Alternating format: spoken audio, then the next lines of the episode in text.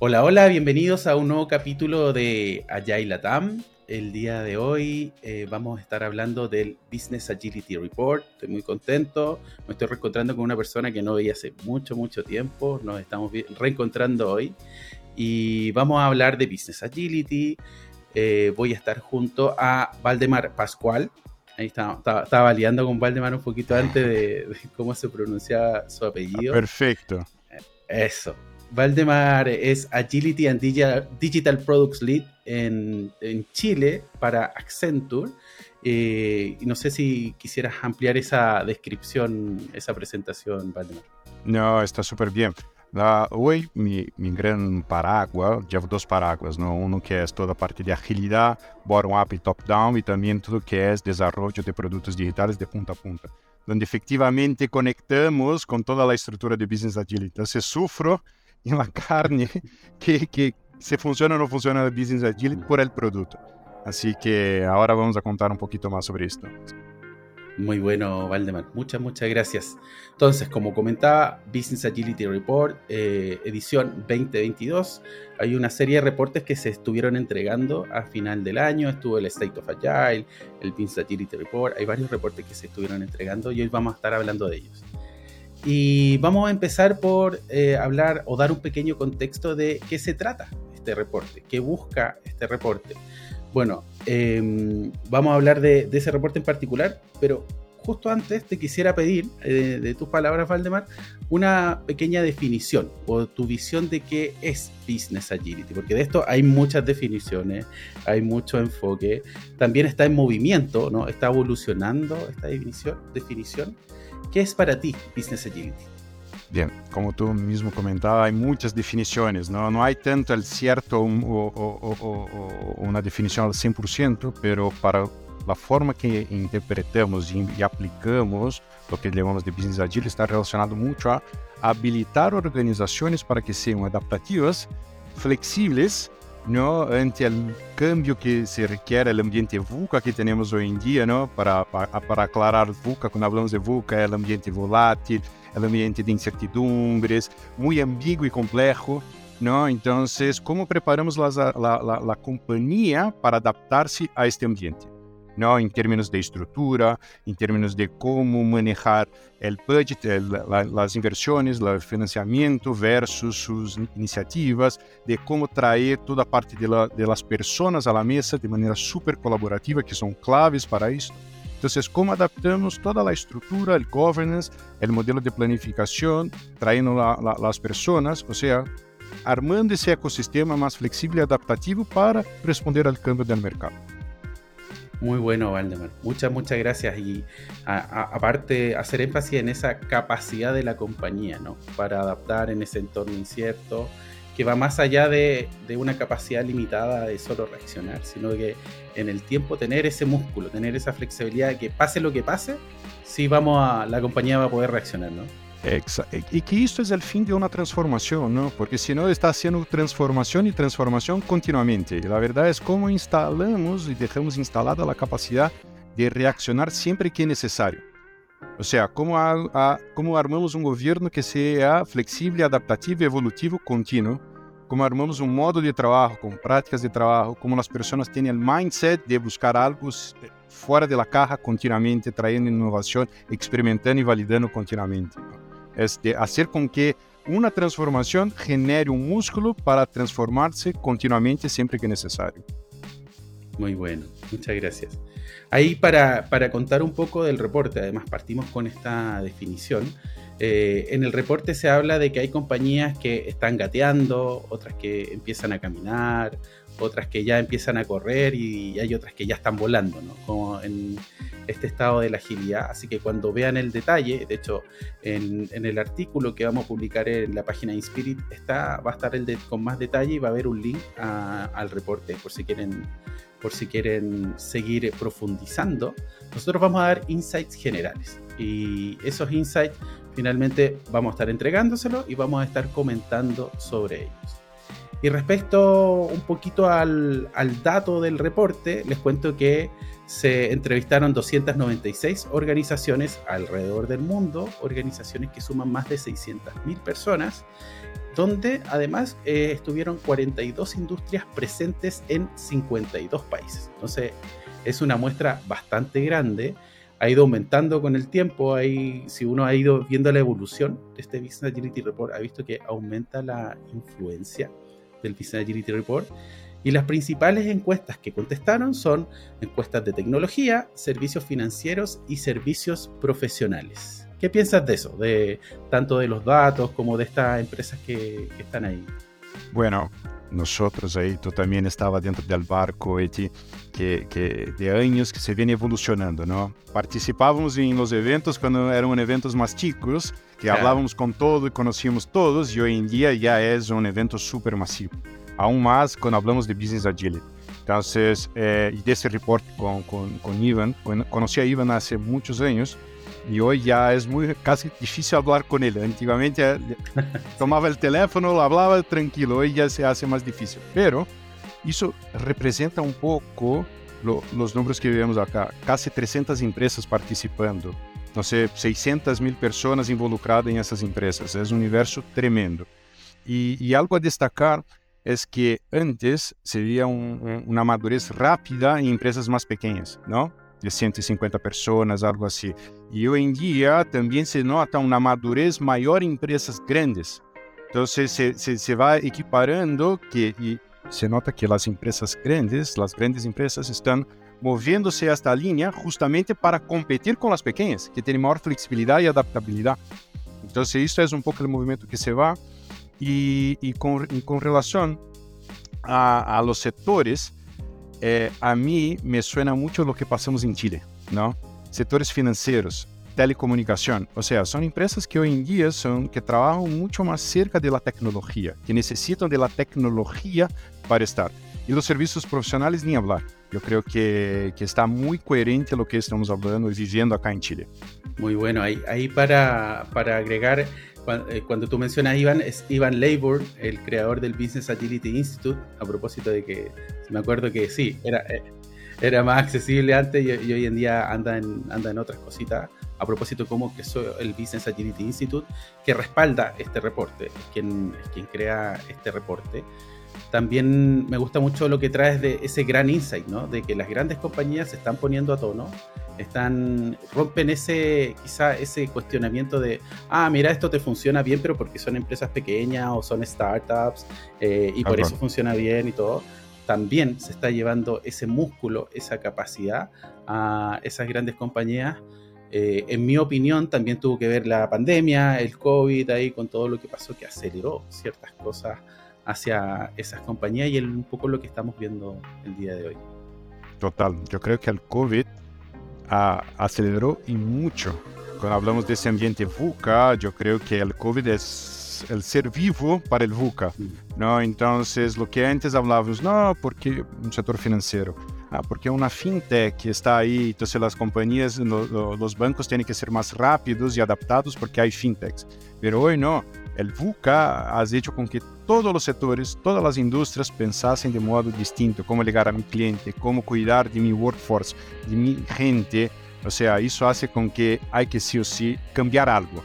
Sea con este mindset de business agile, procesos o lo que sea, pero hay que cambiar, hay que hacer las cosas de, modo distinto. Ahí para comentarles también a propósito de estos beneficios que aparecen eh, en este Business Agility Report acerca de Business Agility, aparece la agilidad organizacional, es decir, existen, van apareciendo mejores formas de trabajar, hay una reducción de silos y también una mejora la habilidad de responder al cambio, Cuando, cuando tenemos condiciones distintas, ese es un punto. Otro punto que aparece son eh, el foco en estos outcomes comerciales, estos outcomes de negocio. Estamos más enfocados en el negocio y ahí también es muy importante la satisfacción al cliente, la mejora en el time to market, cómo estamos llegando con los productos, mejores revenues, mejores resultados también. Y por último, el otro punto importante es mejor engagement, es decir, tenemos mejor engagement de cara a nuestros colaboradores, existe más transparencia y mejor comunicación. ¿Qué te, ¿Qué te aparece con eso? De lo que has visto tú también aparecer a nivel local.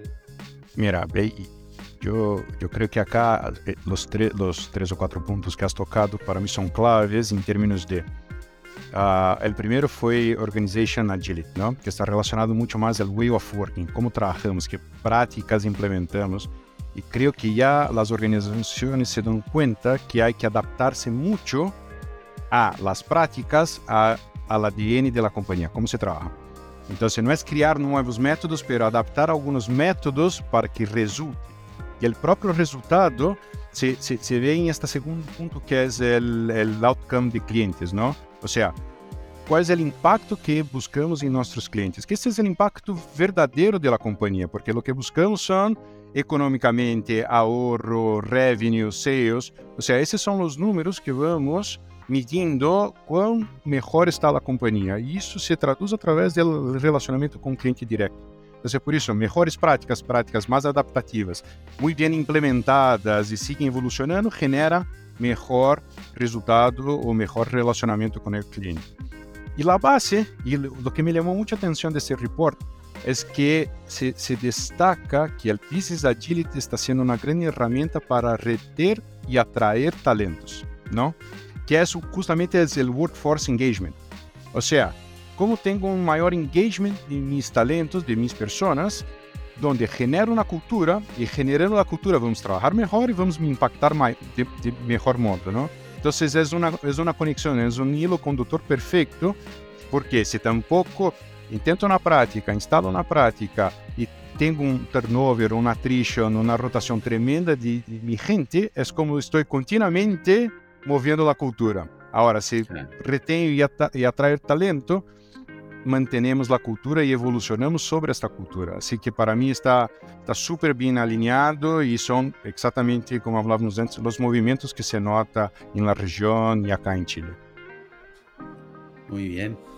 También aparte de estos beneficios, eh, algo que aparece también es que los mejores beneficios que se obtienen de Business Agility tienen que ver o están fuertemente relacionados cuando más involucramiento del board o del top eh, management eh, existe, ¿no? Y, de hecho esto se marca en un gráfico que ahí lo, van a tener eh, en el reporte también en, en, el, en, el, artículo.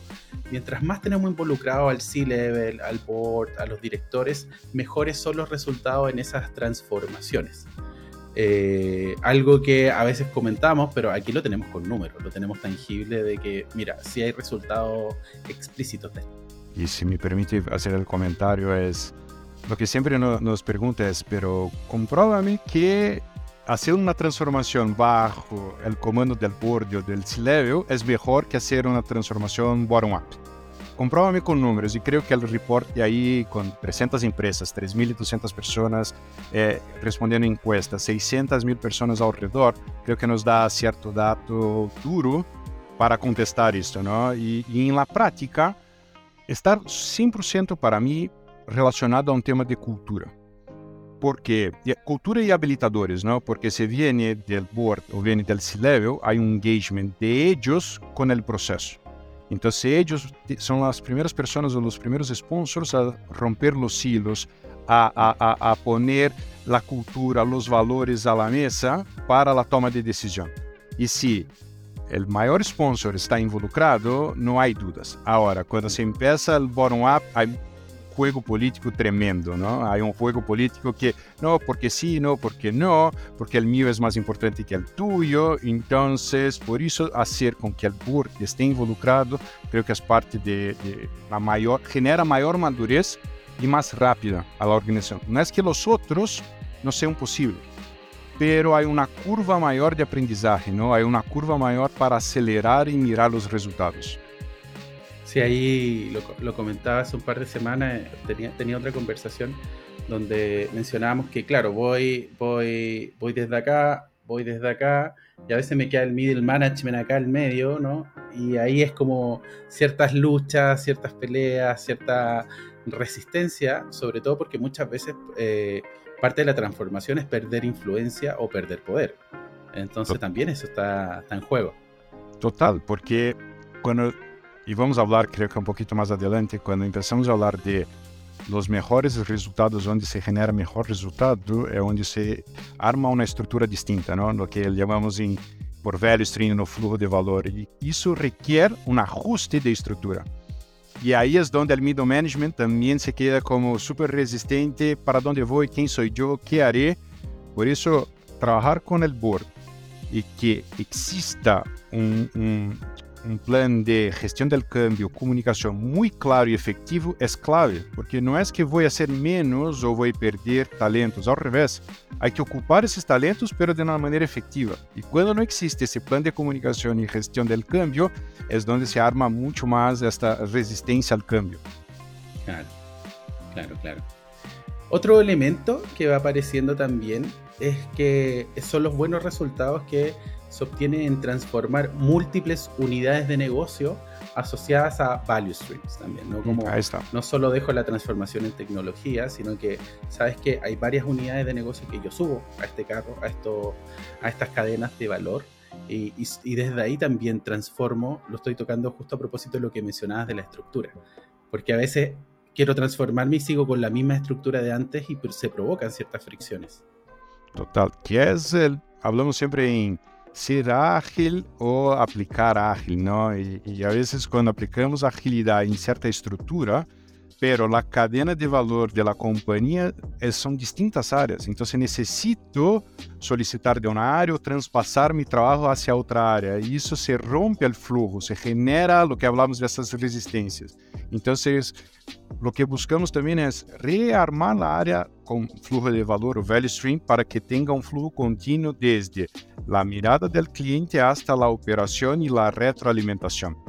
E isto permite com que pongamos todas as dores à mesa, traigamos todas as dependências à mesa, porque a vezes planificamos e creemos que no, nossa planificação está perfeita, vamos a cumprir com o budget, mas não se contempla a quantidade de handoffs, a quantidade de dependências interáreas ou até dentro da mesma área, não? E com isto é onde tenho maior custo, maior tempo, meu time to market é acelera, No, no hemos pensado en algunas cosas en la operatividad del producto, o sea, por eso el pensamiento por una cadena de valor única, el value stream, es clave. ¿Es fácil? No lo es, pero es necesario. Es un, yo creo que es una de las palancas, como tú había comentado, lead by the board y la estructura son claves. De hecho, justo a propósito de lo que mencionas de si es fácil o no, parte de lo que se descubre en el reporte también es que las organizaciones empiezan a ver resultados más explícitos después del segundo año de transformación y mucho mejores resultados en un periodo de 6 a 8 años. También, no sé si te pasa a ti, pero a veces también existe esa tensión de quiero transformarme en una semana, en un mes, quiero llegar a donde están este, este banco que está allá, esta pequeña, esta compañía que lleva años transformándose también. Eh, y que tiende a ser una, más una maratón que, que, una, que un sprint corto, ¿no? Que total, total. Y ahí se confunde mucho cuando las compañías quieren aplicar la agilidad y se ocupa el buzzword Business Agile, Agile, Agile, solo para decir, hacemos esto, pero no estoy encontrando resultado ninguno, entonces no me sirve. Porque quieres un, un resultado muy inmediato y no lo es, no lo es. Entonces hay que dar tiempo y muchas de las compañías que, que nos contestan nos dicen después, he intentado dos, tres veces y no me resulta é porque justamente não dão, não dão o tempo para a adaptação, para encontrar o valor. Ou seja, se falamos só de um ciclo novo de governo, não? de uma forma nova de planificar e medir, que seja um ciclo contínuo. Isto leva anos para adaptar e evolucionar. Eu diria dois anos, três anos, e as companhias querem no primeiro ciclo já estar perfeito. E não é assim. Então, eu creio que este report também nos traz este dado que para bajar la incertidumbre del board, que quieres algo rápido y no lo es tanto. Entonces hay compañías, si soy más chica, obviamente mi ciclo es más rápido, podría ser en un año quizá, o hasta menos. Pero si soy grande, dar el tiempo, pero medir continuamente lo, os impactos que estão nascendo é clave, porque igual acá, basado em experiência, é se arma toda a estrutura, pero não se mide a profundidade e cobertura desta estrutura. É es dizer, eu sigo medindo os números finais, pero não mido o caminho, porque é o caminho que nos diz mais ou menos vamos bem ou vamos malo. Então, vocês creio que dar o tempo e medir de modo contínuo, não só o resultado, mas também como vai a transformação, que hemos melhorado, porque às vezes, o que falávamos agora de workforce engagement, não? Eh, não estou logrando o resultado, mas já não tenho tanto attrition, já não tenho tantas pessoas moviendo-se de uma companhia a outra, significa que algo bueno estamos fazendo. Então, há que dar o tempo, há que mirar un poco internamente también esos logros que muchas veces no se, no se toman en consideración. Me, gusta lo que trae, voy, voy, a, voy a ver si, si lo entendí bien, que entre que yo establezco la meta, no es solo suficiente con que yo haya establecido la meta al planificar, sino que yo tengo que estar midiendo los resultados, sobre todo, y ahí le agrego algo, algo mío, si es que tengo que cambiar de dirección también, si es que puedo pivotear, ¿no? Como establecí una dirección a lo mejor hace tres años, cuatro años, y, sabes que ya no va por ahí, porque cambiaron las condiciones de mercado también. Exacto. Y, esto que tú hablas ahora es clave, porque, y, voy a hacer un, un, paralelo hasta cuando hablamos de mínimo producto viable, ¿no? Un MVP. A veces la gente se casa con la planificación y hay que cumplir porque sí, porque sí, porque sí esta planificación. Pero las cosas cambian. Y si yo sigo con el mismo mindset o el mismo plan, ser que dé cierto, pero hay un gran riesgo de no dar. Entonces, ¿cómo nos adaptamos y decir que no? Ya no es más este plan. Movémonos. Ponemos a la basura el plan y hay que construir un plan nuevo. Es parte del aprendizaje. O sea, cuando hacemos un mínimo producto viable, pensamos en hipótesis, ¿no? Tengo esta hipótesis para generar este impacto. Voy a hipótesis. Puede ser que esa hipótesis no sea la mejor. Y pasa, no es malo esto. Justamente es para experimentar. Ahora, la gente tiene miedo de ¿sabes qué? Mm, no me resultó a la basura. Porque en decir no resultó a la basura, estoy diciendo me equivoqué, fui malo van a punirme. Y la idea no es, es parte de la cultura, es si tengo que armar el ambiente para experimentar, validar y si no resulta tener el coraje de poner a la basura, no también es plata que no se vea hoy, pero se va a, ver, a, vamos a mirar mañana o pasado, en algún momento vas a surgir el red light.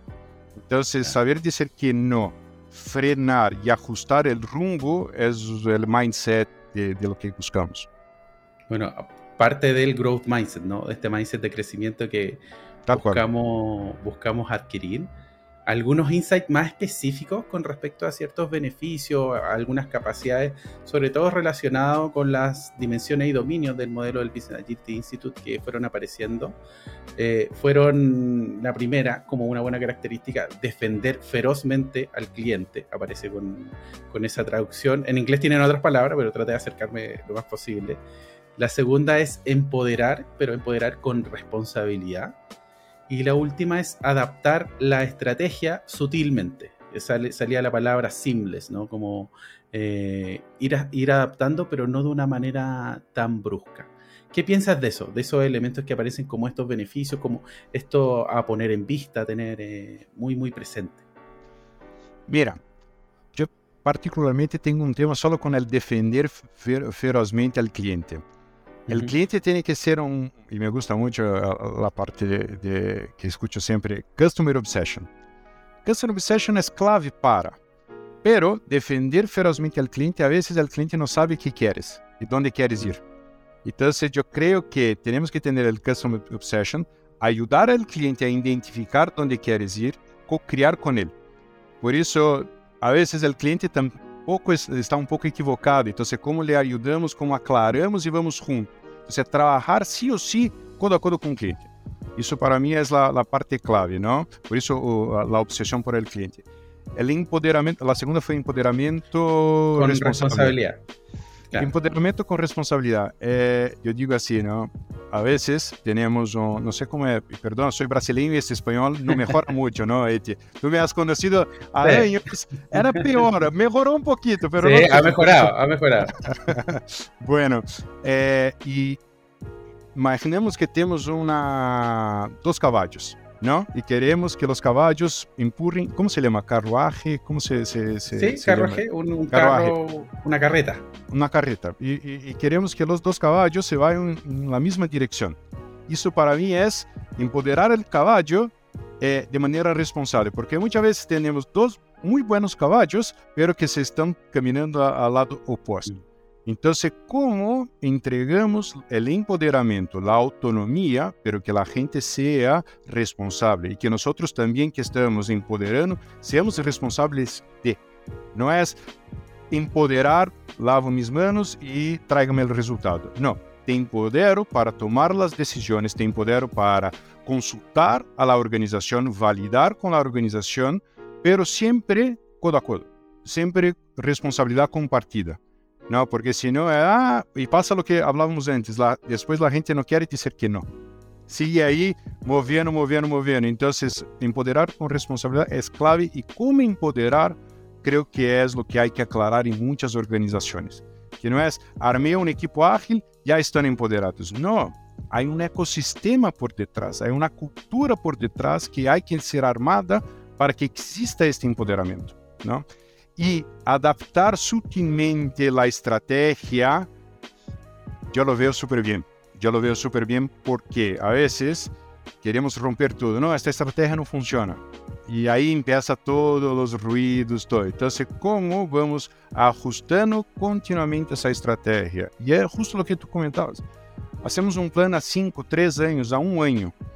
Pero depois, quando chegamos a um ano, hoje em dia já dividimos em quartos, não? A cada três meses, algumas companhias fazem a cada quatro meses, vai dependendo muito do seu ciclo de planificação.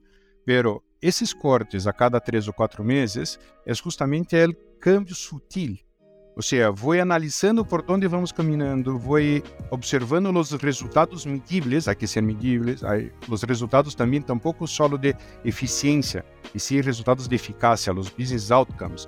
E se não me resulta, vou cambiando sutilmente, não? salvo que venga outro COVID e nos, e, e nos hace com acelerar essa estratégia, pero ajustar sutilmente é, é muito, muito importante.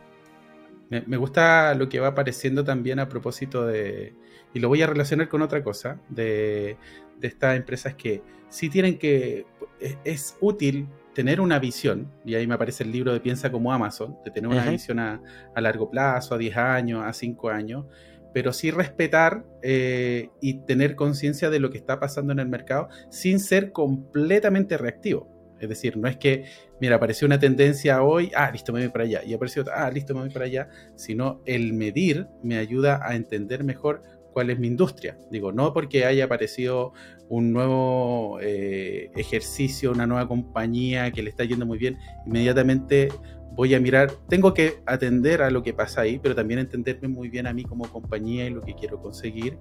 Y cuando tú hablaste de acortar estos ciclos también, hace sentido con lo mismo que antes teníamos un proyecto y empezamos a dividir en sprints, antes teníamos planificaciones largas de 2, 3 años y empezamos a dividir en cuartos. Tiene una lógica similar que me permite, como mencionabas tú, cambiar de dirección. Me permite repensar y ahí entra otro concepto que creo que lo vamos a hablar un poquito más adelante, incluso cambia la manera de fondear, o sea, de, de financiar eh, esos equipos, esos value streams también. Porque ahora financio por estos objetivos de negocio, no necesariamente por proyecto o, anualmente. Totalmente, y, ahí me hago cargo de tu palabra, que es anticipar. Creo que cuando tú me preguntabas qué es el Business Agile, me faltó agregar esto, que la forma que la compañía trabaja permite anticipar algunas acciones. Entonces, lo que, lo, lo que intentamos y, y, cuando entramos en clientes y estamos ahí en las trincheras, hay muchos clientes que son los followers, ¿no? Que empiezan a seguir otros que están más liderando el mercado y empiezan a seguir sin cuestionar, ¿no? Entonces, ¿cómo también hacemos con que dejen de ser followers y empiecen a generar las trends? Empiecen a anticipar lo que se viene, pero no solo metiendo el mercado, pero metiendo internamente que passa em la organización? ¿Por onde queremos ir? ¿Queremos ser nativos digitales? ¿Queremos ser digital? ¿Queremos ser solamente físico? Ou seja, há que começar a, antecipar para onde a organização quer ir. Isso, creio que alguns elementos que hemos hablado, o governo, a estrutura, a cultura, são palancas claves para chegar ao ponto de antecipação. Hum, muito bueno. Ya cuando empezamos a hablar, eh, hablar de algunas barreras para transformarse, algunas que se reportaron, algunas que fueron levantándose, las principales. Eh, la primera fue la resistencia al cambio, la segunda un liderazgo inadecuado, y además aparecen otros elementos ya como en el doble clic, como práctica y procesos pobres, eh, bajo engagement de los empleados, silos organizacionales, estructura inadecuada y dificultades para atraer talento. Cosas que ya hemos ido, hemos ido mencionando antes, pero las principales, resistencia al cambio y un liderazgo inadecuado. ¿Qué piensas de eso? Bueno, creo que tú y yo que estamos aí movendo um pouco nas peças e nas organizações, no, nós vemos deparado assim de maneira contínua com esses dois pontos, não? Resistência, sim, sim, falávamos um pouquinho ali início, e também liderazgo inadequado. Mas para mim, por detrás é que cultura existe dentro da companhia que hoje genera essa resistência, genera esse liderazgo inadequado. Eu, eu sempre siempre mi, mi, forma de pensar es, todos estamos acá para hacer algo bueno para la compañía. Queremos que la compañía va, va bien. ¿no? Yo no despierto toda la mañana y decir, no, hoy voy a complicar la compañía. Y voy, hoy la voy a hundir. Voy a hundir, voy a, voy, voy, voy a poner todo en la basura. No, nadie piensa así. Entonces, pero el ecosistema hace con que nosotros tengamos, los líderes, y pongo también eh, el gorro, tomemos algunas acciones o algunos comportamientos o algunas actitudes. ¿No? Entonces, cuando hablamos de trabajar desde el board, tener los mayores sponsors, y también no es, tengo el board y está, no, tengo el board como sponsor y el board está walking the talk, ¿no? Está caminando por los pasillos, está trabajando juntos, entiende por dónde vamos, está preocupado, es parte de los habilitadores. Y cuando hablamos de la gestión del cambio y cultura, son las dos palancas que creo que fomentaría mejor eu melhoraria esses dois pontitos, não? Resistência ao câmbio. A vezes não sei por onde vá, tenho incertidumbre, quero proteger minha área, quero proteger-me, então sou resistente ao câmbio porque não entendo, não tenho claridade por onde vou, não? E o liderazgo também é forma de, puxa, se meu líder é assim, eu também vou ser assim. É a forma que a companhia pensa, é a forma que tenho que ser. Então, como começamos a trabalhar gestão do câmbio, uma cultura, que por detrás, ¿no? de cuando de business agile, hay una cultura ágil. Entonces, ¿cómo es esta cultura ágil? ¿Qué de verdad es la agilidad? ¿Qué es este mindset? Entonces, ahí para mí es la clave. Pero esos dos puntos, de verdad, son nuestros frenos. Sea para armar um governo, para que o governo funcione, seja para uma planificação ou uma execução, são dois frenos tremendos. E se não actuamos desde o início, Vas a no que hablamos, há organizações que partem um ano e não vêem resultado. E por quê? Porque tomam esses dois elementos muito tardes. E são elementos que não é só o reporte de 2022, pero 2021, 2020, 19, 18 surgiram aí. E seguem é. aí. Então, eu creio que há que também validar se estão aí por alguma razão. E se partamos una, partamos una, se parte uma uma transformação, há que pôr esses dois pontos como claves, como regras. Ok, está bem, tudo o que queremos fazer, pero como abordamos esses dois pontos? De la resistência ao cambio, generar menos fricciones, e como actuamos com o middle management, que tampouco é o top management, é o middle management como habilitadores e não como la resistência, Porque se logramos cambiar eh, o mindset do middle management, que são habilitadores, pucha, no tengo duda que iría volar muchas compañías. Mm. Muy bueno, muy bueno lo que traes. De hecho, lo que recuerdo también a propósito de algo que ah, comentábamos más temprano, es el hecho de, de, ojalá tener esa consideración.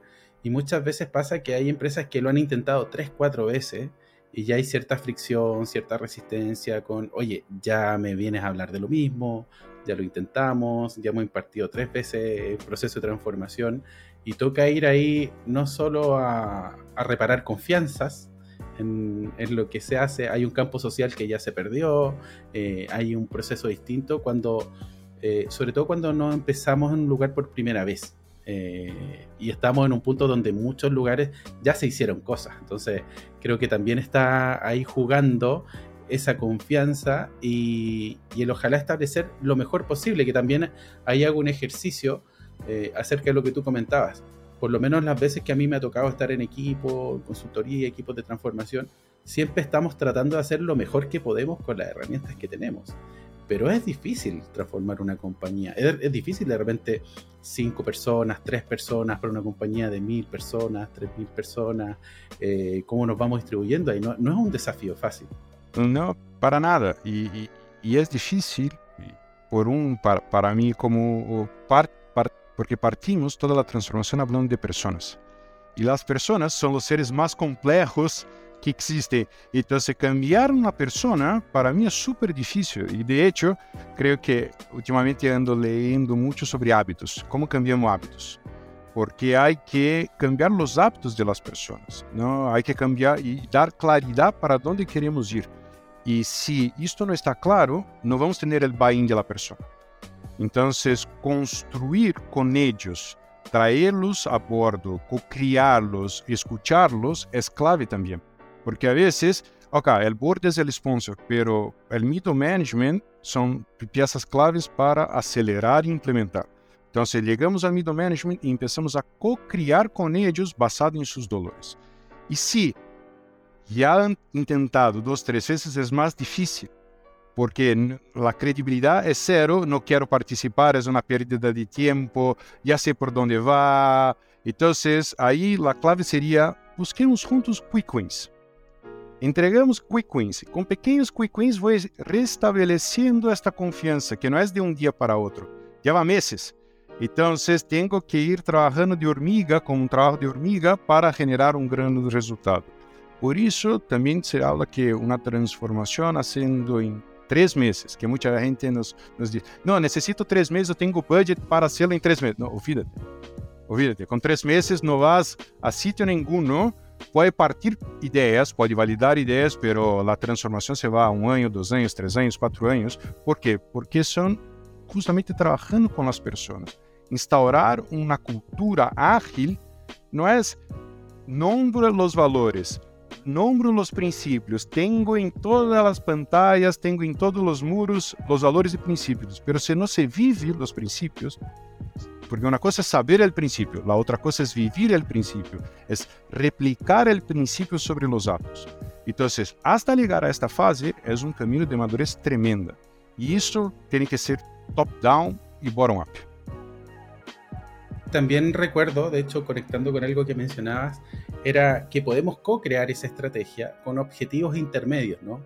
A lo mejor sí parto contigo por tres meses, pero voy a buscar objetivos realistas que sí podemos alcanzar en esos tres meses y después pivoteamos a seis meses y pivoteamos tres meses más, hasta que ya ah, vamos adquiriendo esa confianza, pero sobre todo creo que a veces sí podemos pecar en establecer un, un objetivo muy ambicioso, a lo mejor para esos tres meses de mira, voy a, te voy a transformar todas estas personas, van a estar hablando en ágil, están trabajando de una manera muy distinta, siendo que derechamente no lo voy a poder cumplir y creo que ahí también se empiezan a romper esas confianzas, ¿no?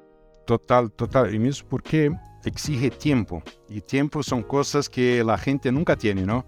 No, porque necesitamos hacer un taller de planificación. Ah, no tengo tiempo. O juntar agendas hoy en día es súper difícil. Entonces tenemos que plantear unos objetivos factibles.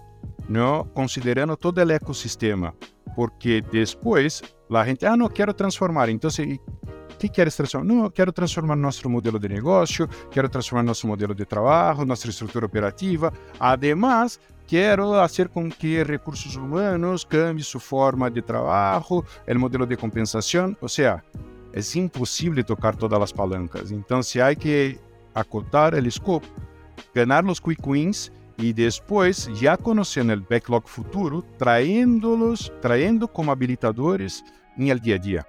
Entonces, lo que tú comentas es, es clave, porque a veces se planifica así, grandes cosas y, la, y sobre el primer mes ya hay que adaptar continuamente, porque nos hemos deparado con cosas que no habíamos planeado. Entonces, vamos cortitos y vamos escalando. Muy bien. Algunos de los, bueno, para contarles a todos, eh, bueno, me encuentro el día de hoy junto a Valdemar Pascual hablando de el Business Agility Report 2022. Eh, les recuerdo que van a encontrar un artículo relacionado con más detalle, van a encontrar este podcast en YouTube, lo van a encontrar en Spotify también. Eh, y algo que quisiera mencionar también en este punto es que el reporte tiene tres ejes principales por los cuales ellos creen que son, la, gente que crea el reporte, dicen son indicadores clave para nosotros entender en qué estado de la agilidad está en cada compañía. Hablan de una cultura de mejora implacable, donde finalmente nos podemos hacer la pregunta con respecto a la cultura de qué prácticas implementamos para que sea seguro aprender y mejorar en la organización. Esa mejora implacable, esa palabra que yo la recuerdo, la escuché primera vez en un curso de SAFE por aquí, como el Relentless Improvement. ¿Qué piensas de eso? De, ah, pues, que hemos estado hablando de la cultura finalmente.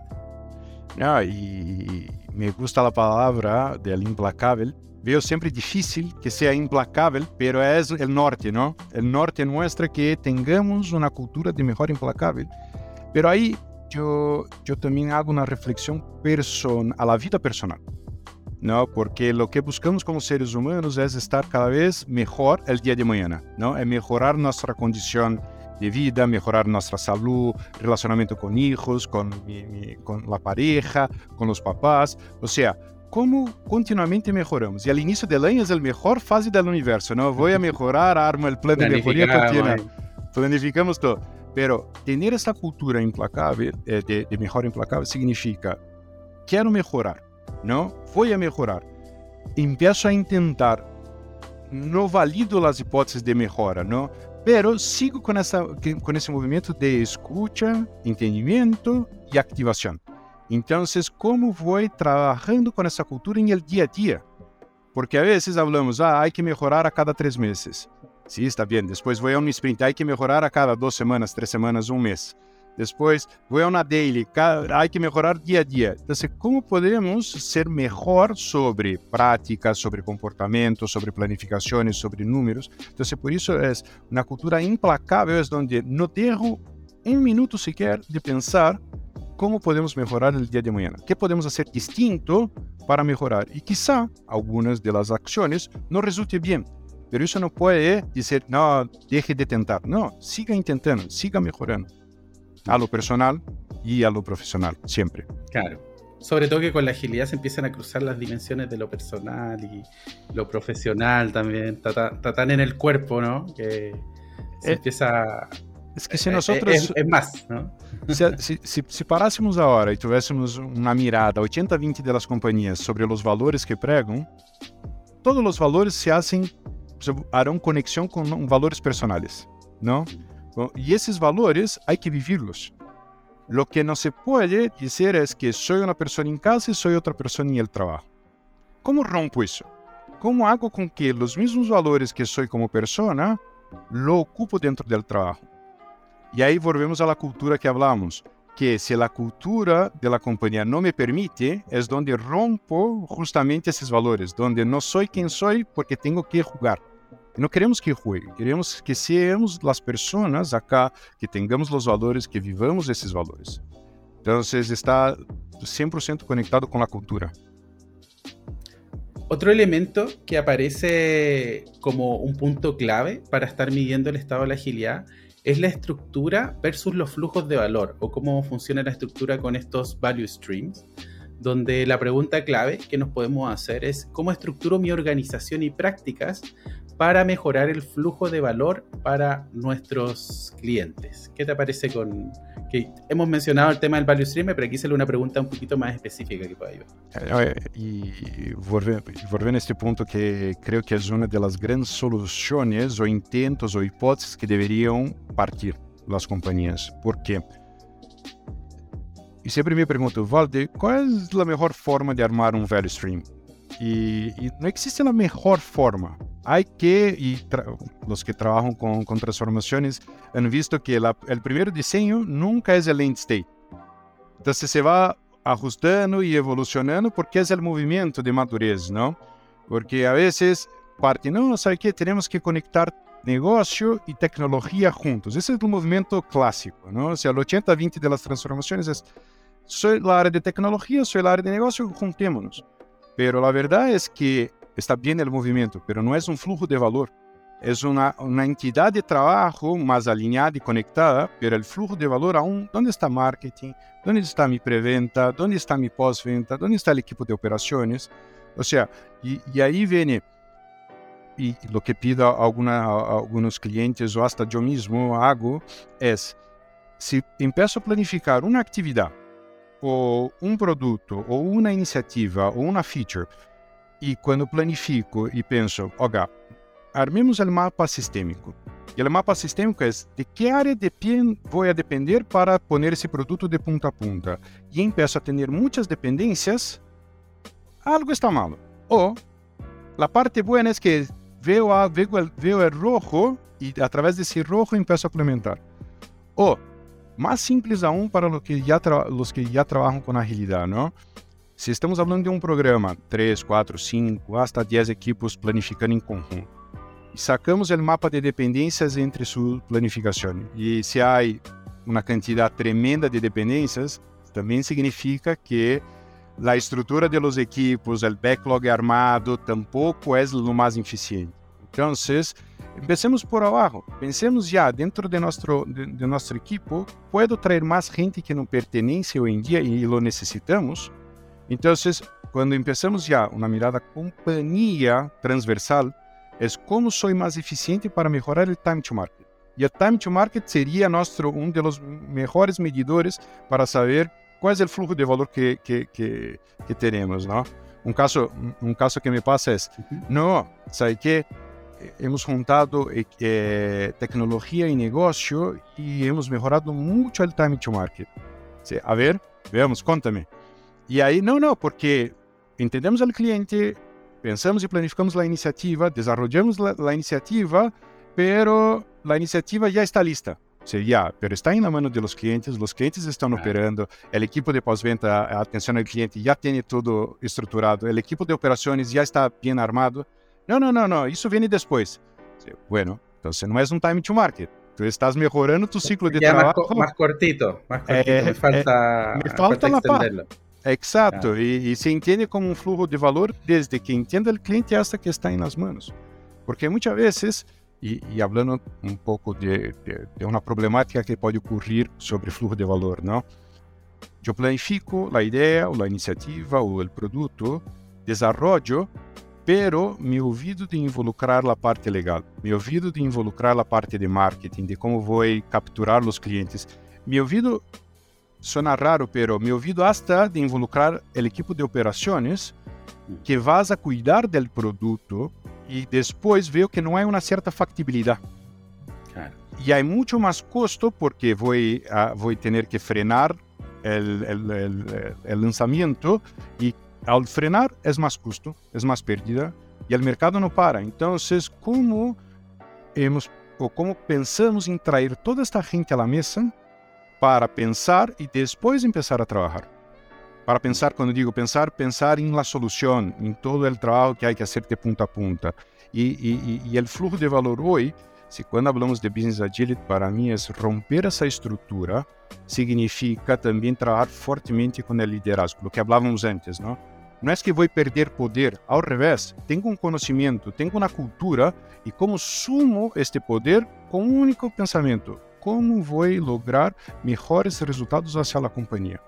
Não é a mim ou a meu companheiro, pero sim a la companhia. E aí entra na terceira pata, Eti, que creio que te has passado também, que é, bueno, armamos uma estrutura de fluxo de valor, pero como será o modelo de compensação ou de avaliação mi com mi par? E aí é. é onde rompe novamente a resistência, não? Então, aí começamos a trazer outros elementos à mesa, que são os habilitadores organizativos. Como vou evaluar? como vou a, a, a, a bonificar equipo as las sobre essa estrutura? Então, para que um flujo de valor funcione, não é só armar a estrutura, mas há que pensar em todos os levels cultura, forma de trabalho, modelo de compensação. Plano de crescimento de carreira, ou seja, tudo tem que estar involucrado para que seja sustentável, porque senão funciona em um ciclo, o próximo ciclo, sabe o quê? Não, é pérdida de tempo. E volvemos a, las primeiras conversas. Y ahí conecto algo que mencionabas antes, eh, muy bueno las partes del cómo, del mapa de dependencia y todo eso que traías como una forma, como una, eh, eh, no sé, como cosas que podemos intentar para levantarlo y visibilizarlo. Y también con esto último de conectándolo con la visión sistémica, ¿no? Que, mira, no solo veo lo que está pasando acá, sino que veo el resto de la compañía, el radio sobre quiénes son todos los involucrados. Porque, por ejemplo, lo de los modelos de evaluación me ha pasado muchas veces que estamos tenemos todo bien armado, pero la persona la siguen evaluando como antes. Eh, a lo mejor le evalúa un, un, jefe que no lo ve en el día a día porque ya se fue a otra área y eso empieza a provocar una fricción también con los nuevos roles, este rol que hace, que no hace, hasta dónde llega, eh, a quién reporta y todo ese tipo de, de combinaciones también. Empezamos con estructuras matriciales, pero que también tiene que ver la, lo que mencionas tú de la cultura, de lo que estoy acostumbrado a reportar. A lo mejor estoy acostumbrado a yo hacer lo que me dicen, no necesariamente no estoy a la espera. Entonces, como es multi, no, es para nada, para nada Simple. sencillo. Sí, no, y, ahí se, y ahí conectamos también lo que hablábamos del tiempo que se requiere para llegar a cierta madurez, ¿no? Porque son muchos elementos, como hemos hablado ahora, son muchos elementos y no se puede abarcar todos de una. Entonces, tú abarca uno, identifica la problemática. Después voy al otro, identifico otra problemática. Y ahí sempre ocupávamos o heat map, não? Vou movendo e vou identificando onde está mais caliente o mapa. Ah. E aí vou ajustando, pero sempre com esta mirada sistêmica. E se requer tempos e tempos e tempos para fazer esta melhoria. Por isso, volvemos à cultura de melhoria implacável. Se creio que o primeiro desenho vai a funcionar, olvídate. Se, se te funcionou, perfeito, check, és um craque, és um master, excelente, ensina-nos. Pero não é assim, desafortunadamente não é assim. Y lo sabemos. Sí, estamos aprendiendo y estamos iterando. El tercer punto que aparece como estos principales indicadores para ver eh, en qué estado, cómo nos estamos transformando, es, el, es acerca de los modelos de financiamiento adaptativos, donde nos preguntamos, ¿hemos definido y comunicado los resultados comerciales que queremos lograr? Y además de, ¿podemos medir el valor de estos resultados a medida que nos esforzamos en lograrlo? ¿Qué te parece con, esa, con el financiamiento? Aí vou, vou, vou, vou volver depois com uma pergunta, porque a mim, eu creio que esta é uma das perguntas que mais me fazem nas reuniões de board ou comitê diretivo. De como podemos melhorar nosso modelo de financiamento. E, e as que falamos em ciclos curtos de trabalho, validações contínuas, é a base para porque As companhias aún têm o conceito de tenho o budget para a área ou tenho o budget para um projeto de, de ano e, e a verdade é onde quero quiero poner budget? onde queremos invertir? e invertir correctamente significa também dizer que não para muitas coisas. Então, para mim, a primeira coisa é o modelo de financiamento deve estar associado sempre às prioridades da companhia. E há que priorizar onde vou gastar, onde vou ser mais inovador, onde tenho que sí ou sí seguir haciendo e não há formas. E, a la vez, quando falamos desse ciclo de trabalho contínuo, equipos ágiles, há que conectar com a palanca que é a eficiência, a performance, a produtividade da equipe. Porque se conosco qual é a produtividade, se con y hay que conocer, hay que trabajar, tampoco es rápido, ya lo sabemos, pero si conozco la capacidad que tengo del equipo, si sé la iniciativa que quiero hacer, yo logro conectar y hacer ese financiamiento con mayor claridad, pero siempre con ciertos compromisos, es lo que haré en los próximos tres meses, cuáles son las hipótesis que voy a validar, me resultó bien, ok, sigo invirtiendo, es como un tollgate, ¿no? Un checkpoint. Sigo invirtiendo e declaro à companhia que vamos por um bom caminho. Ou, se chego em três meses mais e não é resultado, é o momento de, la toma de decisão. Não, creio que hemos hecho uma aposta por uma iniciativa que não foi boa, pero temos outras e queremos seguir. Ou, se já hemos validado muitas coisas, hay que, não, melhor não, a la basura. E vou a ser, e vou a ser um, e vou a redirecionar meu budget. Então, a ideia é que a cada três ou quatro meses a companhia tenha esta, esta, esta forma de medir o resultado versus a inversão que estou fazendo, conhecendo a capacidade do equipo para também diminuir o risco de falha, ou seja, se sei a produtividade, sei como está armado, perfeito. E se suma o terceiro elemento, Porque para, financiar, para ter um modelo de financiamento eh, melhorado, o que hablamos de fluxo de valor também é clave. Porque rompo as dependências, já sei mais ou menos qual é a quantidade de coisas que tenho que mobilizar de uma vez, então me acerco mais a lo que vou gastar. Agora, mientras tanto, seguimos o modelo tradicional, é, eu estou mirando solamente uma patita. E creio que a inversão é sobre esta patita, pero depois o ecossistema há muitas outras coisas que não é contemplado. E aí é onde não necessito solicitar mais budget, não tenho mais budget para continuar, temos que diminuir. E aí hemos planificado, eu vou para um exemplo simples, não? Hemos planificado armar um Mercedes-Benz com um montão de acessórios e vamos terminar armando só a cáscara de um Mercedes, pero sem nada adentro. Não, então, que é o que passa? Então, se vamos de modo contínuo planificando, priorizando o budget, entendendo a capacidade, encontrando o resultado, é o que queremos. É fácil? Igual, não lo é. Pero, com a claridade de que tenho uma planificação a cada três meses, estas são as iniciativas que queremos mover. Algumas companhias ocupam OKRs para medir os key results, os critérios de êxito. Outras companhias ocupam MOS, os Measure of Success. Então, tendo estas medições claras, conectando as iniciativas e sabendo a estrutura para executá-la, já te dará uma claridade se vou bem com o budget ou não vou bem com o budget. E aí puedo adelantar ou frenar.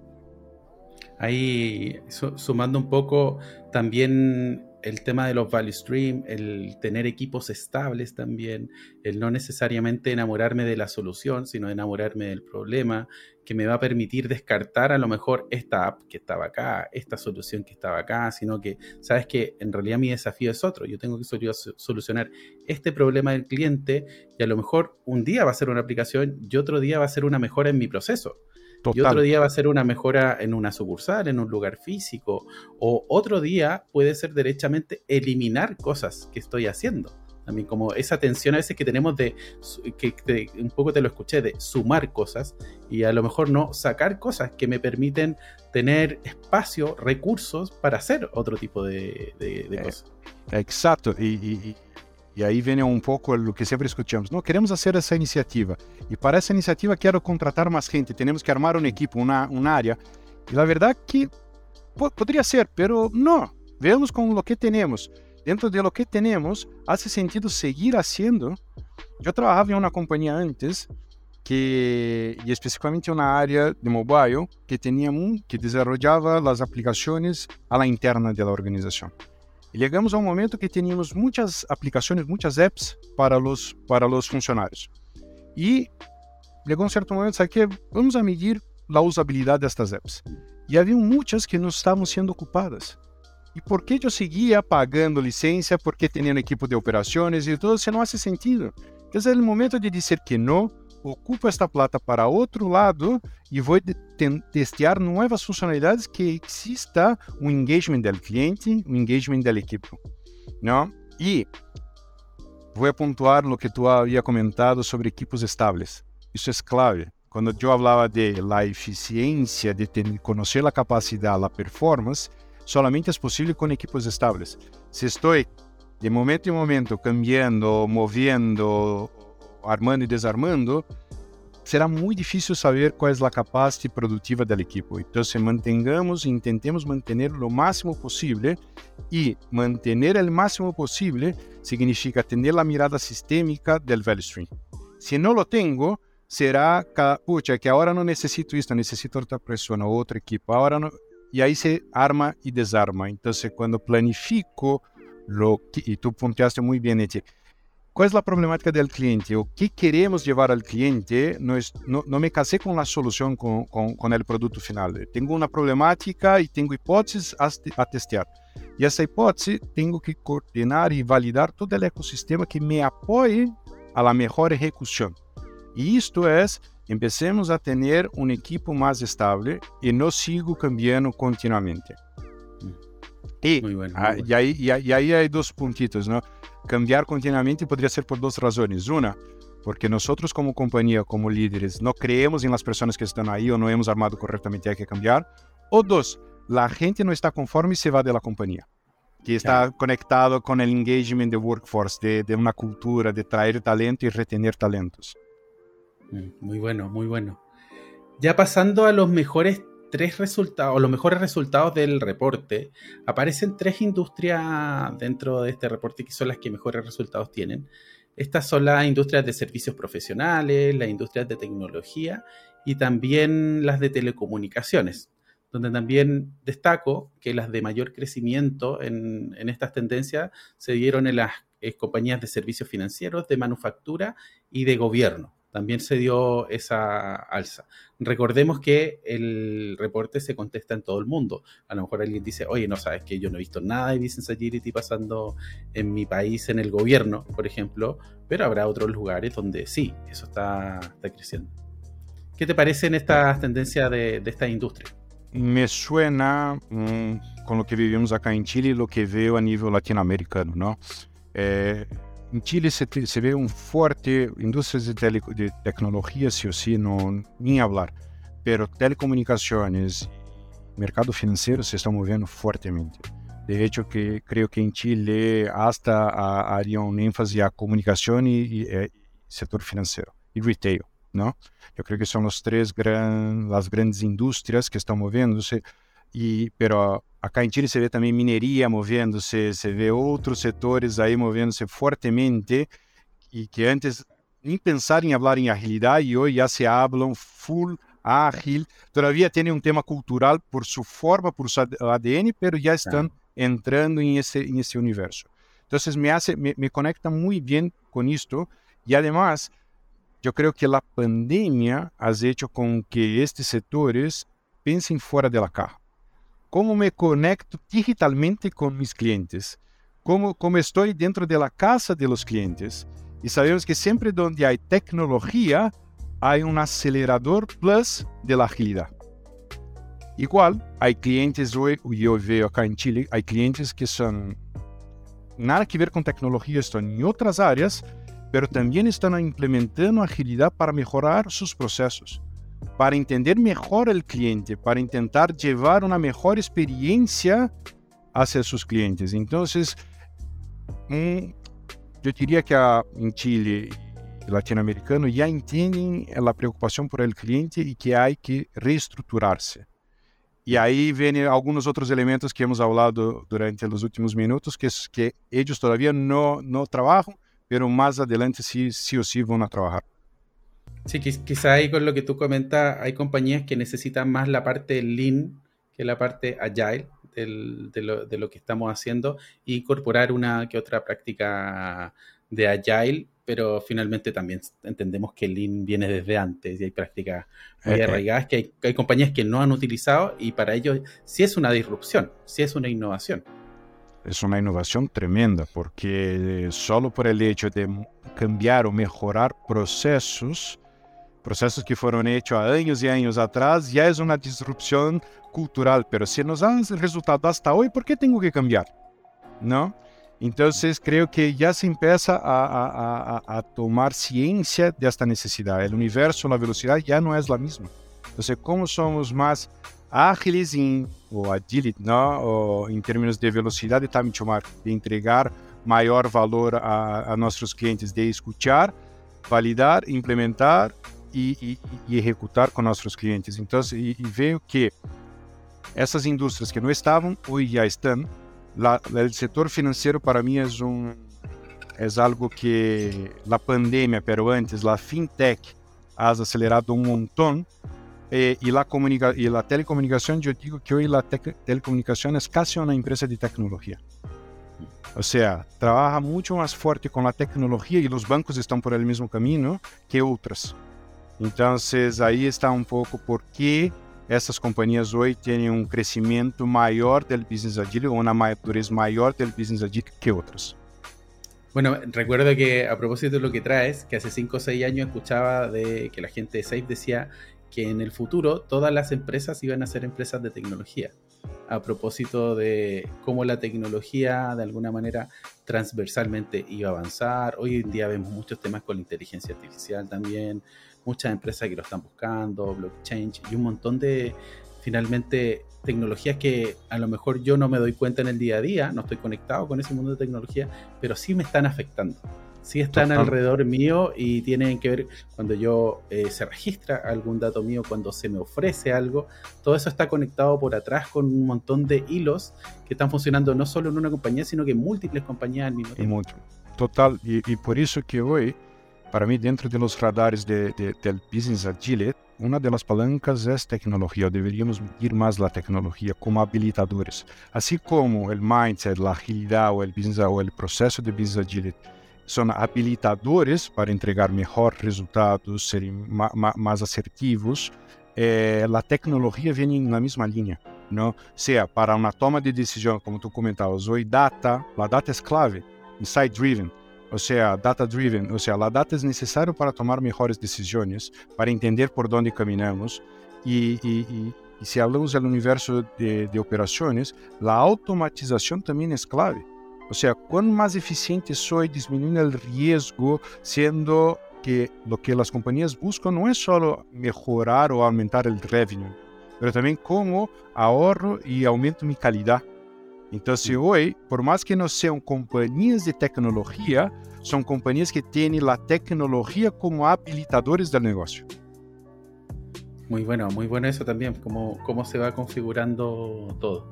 Então, tá, Total, não, e, e, e, só vou fazer um, um, pequeno marketing, mas vou ocupar aqui um exemplo dale, dale, dale. para para tangibilizar, não? Me, tenho minha esposa que tem um negócio próprio de alimentação. Uhum. Ou seja, e hoje Básicamente, su, su gran network o la gran parte de las ventas se hace por Instagram.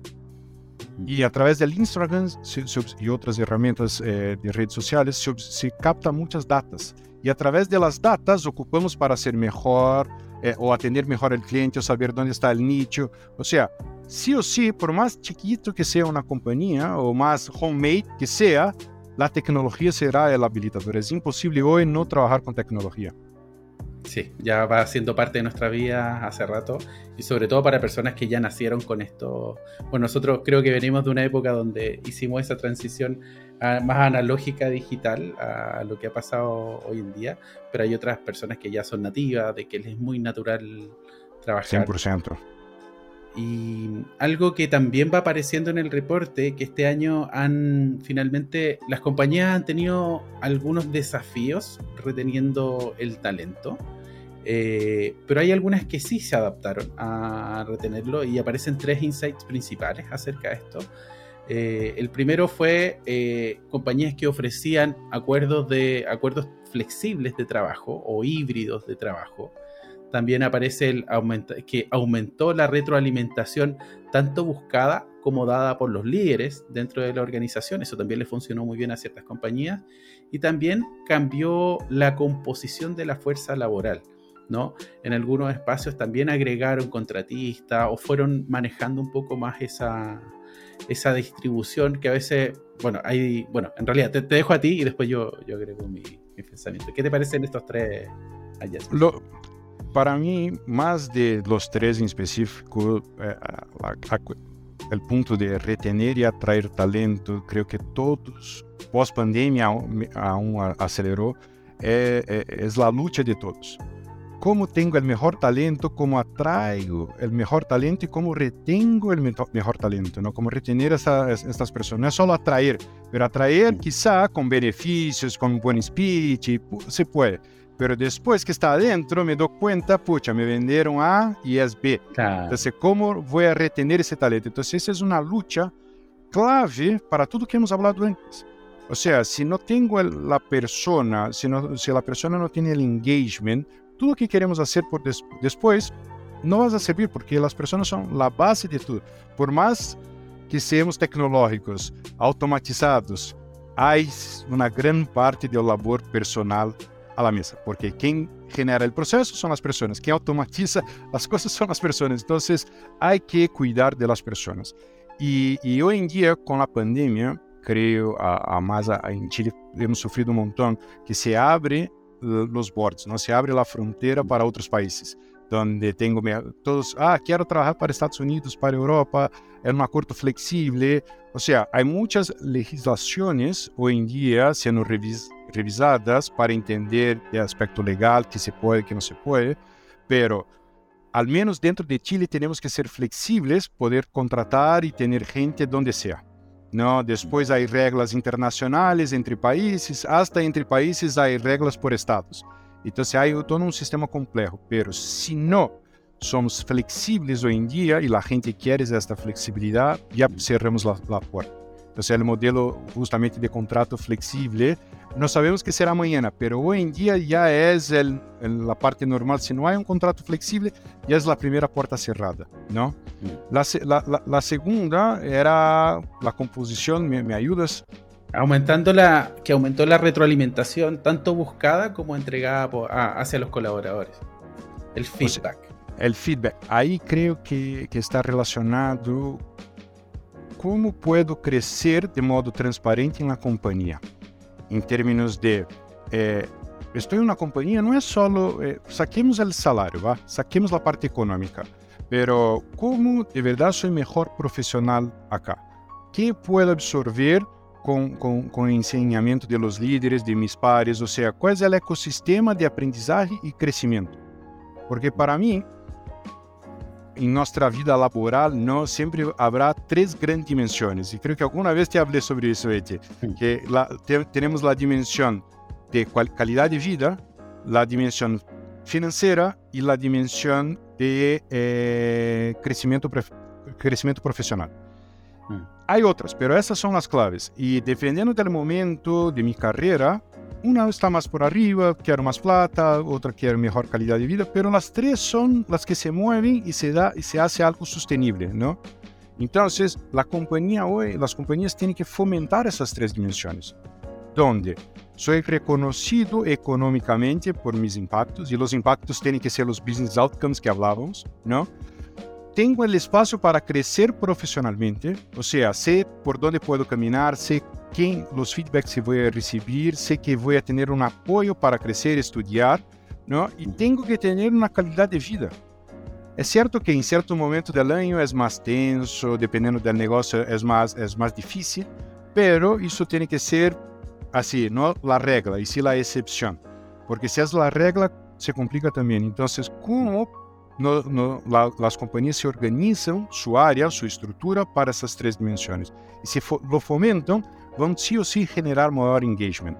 Y creo que las compañías hoy con mayor madurez en Business Agile, que estamos mirando en Freeport, estoy casi seguro que muchas de ellas, el 80-20, ya está aplicando prácticas a este nivel para retener las personas. Si no, es muy difícil. Lo atrae, voy a atraer basado em algumas coisas, pero depois retener na prática que estou vivendo e observando e sentindo é mais difícil. Claro, crea, crear estos equipos que se sostengan sobre todo con la cantidad de oferta. ¿no? Hay, hay más, hay más eh, o sea, la demanda es más grande que la oferta de profesionales, entonces para algunos roles, quiero, quiero aclarar, que no, no, toda la industria es igual, pero claro. para algunos roles es más o menos fácil cambiarse de trabajo. Es fácil y ahí yo, yo, yo tuve algunas discusiones difíciles sobre este tema en términos de hay que continuamente tenemos que revisar la pirámide, tenemos que revisar la estructura salarial, porque el mercado se movió fuertemente, ¿no? En un mercado aquecido, ¿qué pasa? Estoy competindo con distintas organizaciones por la misma rol, el mismo skill. Eso hace con que oferta y demanda. ¿no es? Hablábamos antes de productos y ahora hablamos de oferta y, y, y demanda sobre personas. Eso hace con que hay que pagar más. Pero también hay que tener cierta responsabilidad y las compañías tienen que tener esa responsabilidad sobre esto. ¿Y qué quiero decir? Podemos seguir peleando porque quero o melhor profissional. Significa que uma das palancas que algumas companhias estão dispostas é pagar mais. Mm. Pero sabemos que o mercado hace também seu ciclo. Hace, hace, uh, é como, como a montanha russa. Não está em alta, amanhã está embaixo. E, desafortunadamente, os seres humanos são assim. Quando começa a ganhar mais, começa a ganhar mais deudas. Começa a gastar mais. Então, e cierta, chega a certo momento que isso se frena. E a gente, para onde vou? Quem sou eu? E, e que passa? Que a gente não vai a ter tanta experiência profissional para dar-se al giro para moverse de um sítio a outro. Então, creio que esta responsabilidade também as companhias têm que ter. Desafortunadamente es difícil porque el mercado es muy competitivo, quiere el mejor, quiere el mejor, quiere el mejor y fomenta eso, pero en algún momento tenemos que ser conscientes, mantener cierta equidad, cierto equilibrio y no también a todo costo hacer el tema más económico y financiero, ¿no? Muy bueno, muchas, muchas gracias por ese, por ese complemento. Eh, respecto a, ya nos, nos, va quedando un poquito, nos quedan ya los últimos puntos. Eh, les recordaba que el reporte se hace en todo el mundo y quienes lideran este año, eh, bueno, y que venían liderando también, son las compañías que están en Europa, o sea, perdón, en Asia, en promedio.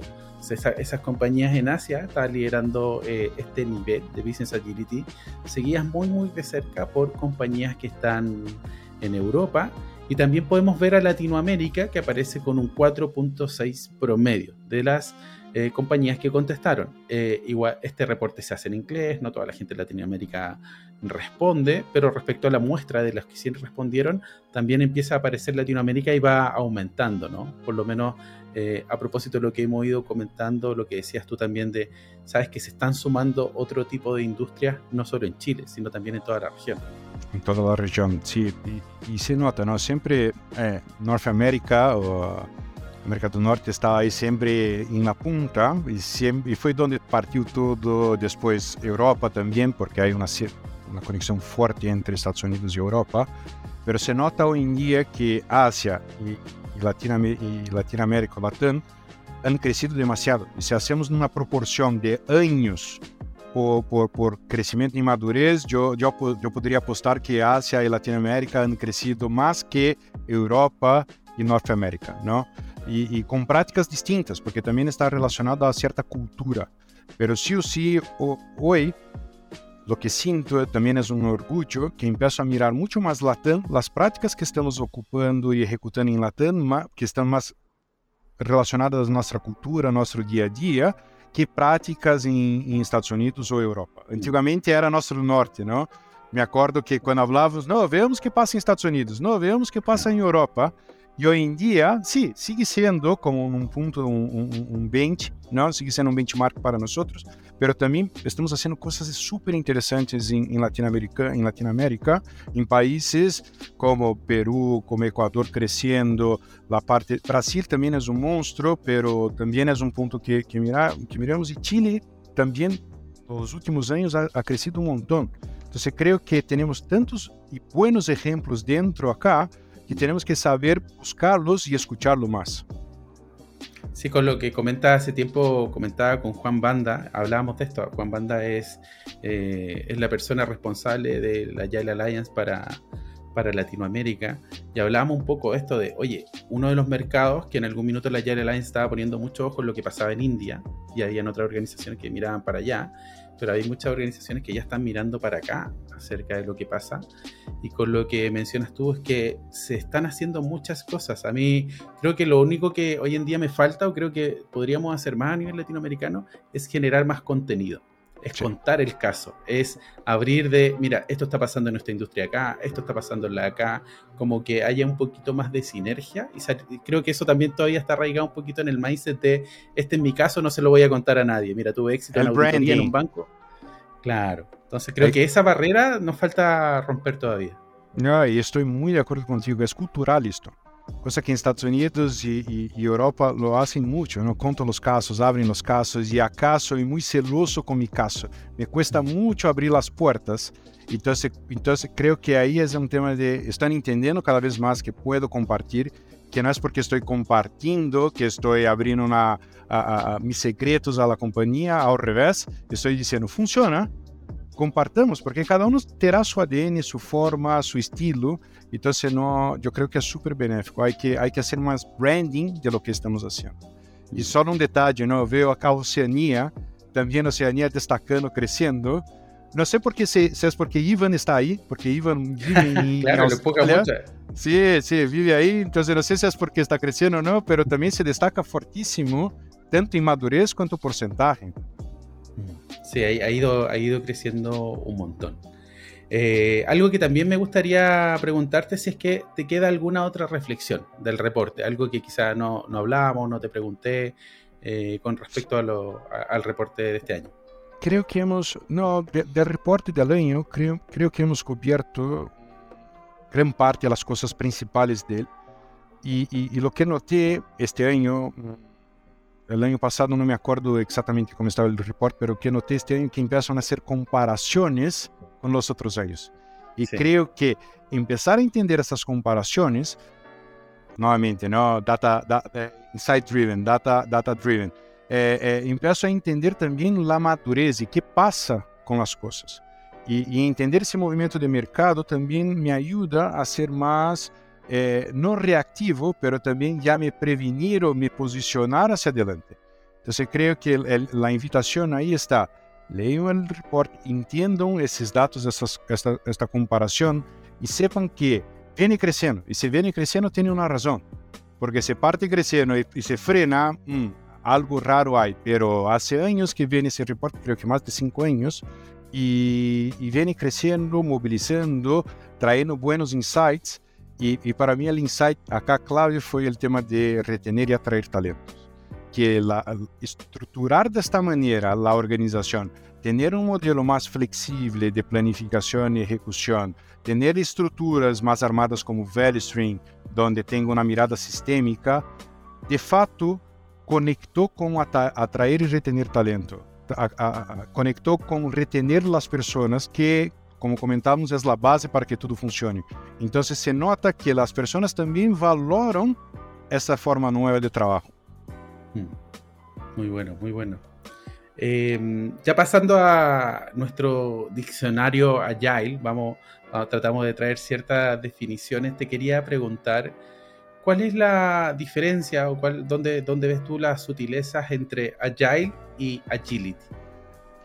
Pucha, que pergunta difícil, pero vamos, vamos, vamos, vamos al diccionario Agile entonces. Bueno, Agile. Para mí muchos dicen, pucha, Agile es un framework, Agile es una metodología. Y creo que estamos de acuerdo que Agile es un mindset, ¿no? Es una forma de pensar, es una forma de colaborar, penso por valor, colaboro com meus companheiros, tenho esta mirada sistêmica, quero validar temprano, quero validar as hipóteses, trazer a inovação à mesa.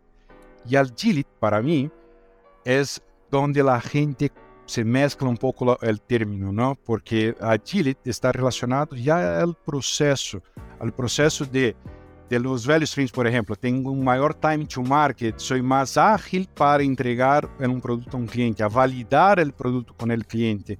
Então, como armo a estrutura mais eficiente, não a melhor, porque a melhor não existe, sempre vamos evolucionar, mas qual é a melhor estrutura que pode armar hoje com o conhecimento de hoje para ser mais ágil? Então, para mim, a agilidade está relacionada muito mais às ferramentas, ao processo, à forma de trabalho, e agile é o mindset que faz com que seamos mais que, que promovemos mais a agility, não mais a agilidade. Então, va, va, tenho os dois conceitos que se complementam, pero se, se vou de maneira mais simples a um, não? Agility é o mindset. Eh, oh, perdona, agile é o mindset e a agility é justamente ser ágil. É viver todo este mindset na prática. Listo, muchas, muchas gracias. Y lo último que, parte de las últimas cosas que te quería preguntar es, ¿qué estás, qué estás aprendiendo últimamente? ¿Algún podcast, libro, canal de YouTube que quisieras recomendar? Pucha, creo que voy a tener que hacer, uh, eh, recomiéndame tú lo que, lo que necesito mirar, ¿no?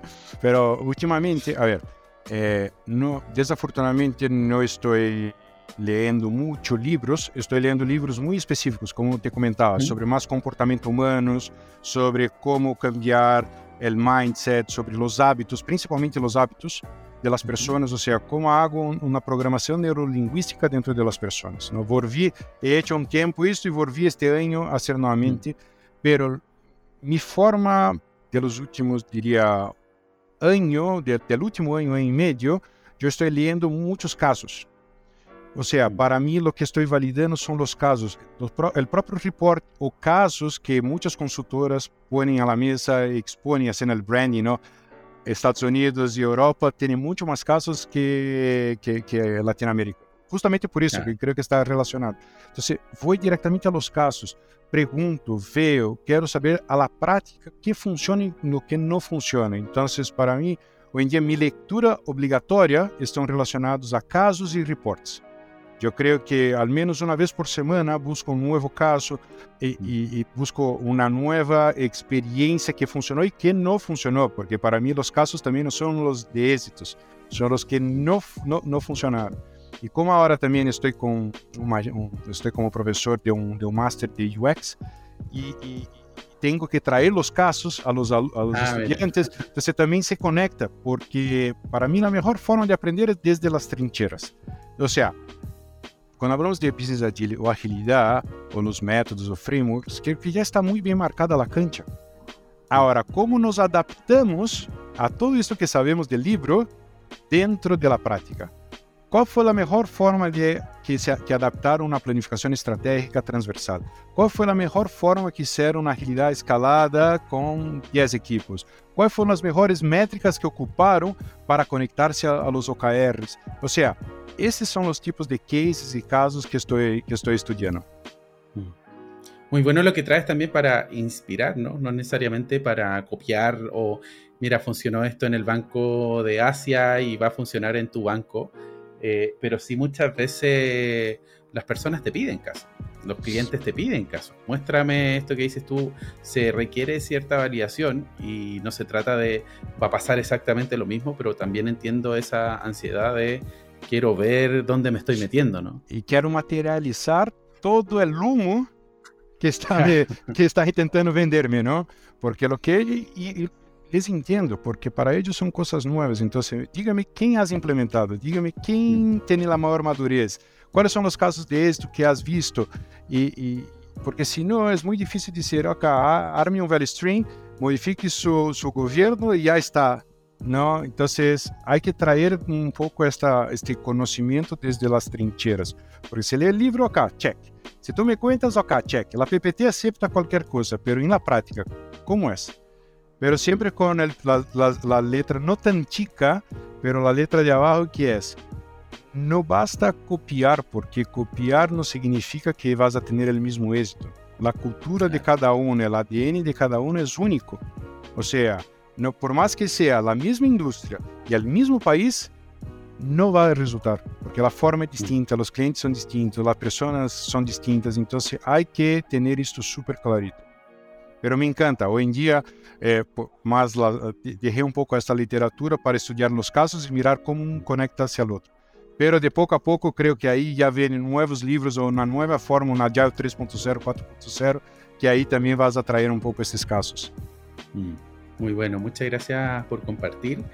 Eh, les recuerdo que este capítulo lo pueden encontrar en distintas plataformas, Spotify, en YouTube. Va a haber un artículo con más detalle. Ahí solemos incluir ciertos links, algunas imágenes del reporte también van a estar ahí para, para que lo puedan a lo mejor estar escuchando y revisando cada una de las cosas que comentamos.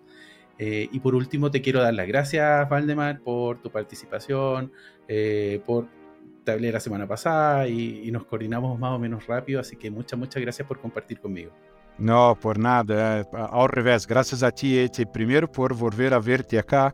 Creo que é sempre um, um agrado compartilhar com esses companheiros e, además, compartilhar um pouco nas ideias e, e, e a mirada. Eu, eu creio que compartilhando é onde se aprende e se pode generar novas ideias. Assim que eu que agradeço muito o espaço e sabe que o que necessite, estamos, estamos aí para trabalhar, tomar café e celebrar juntos. Isso, muito bueno. Muchas gracias, nos vemos en otro capítulo de Allá y.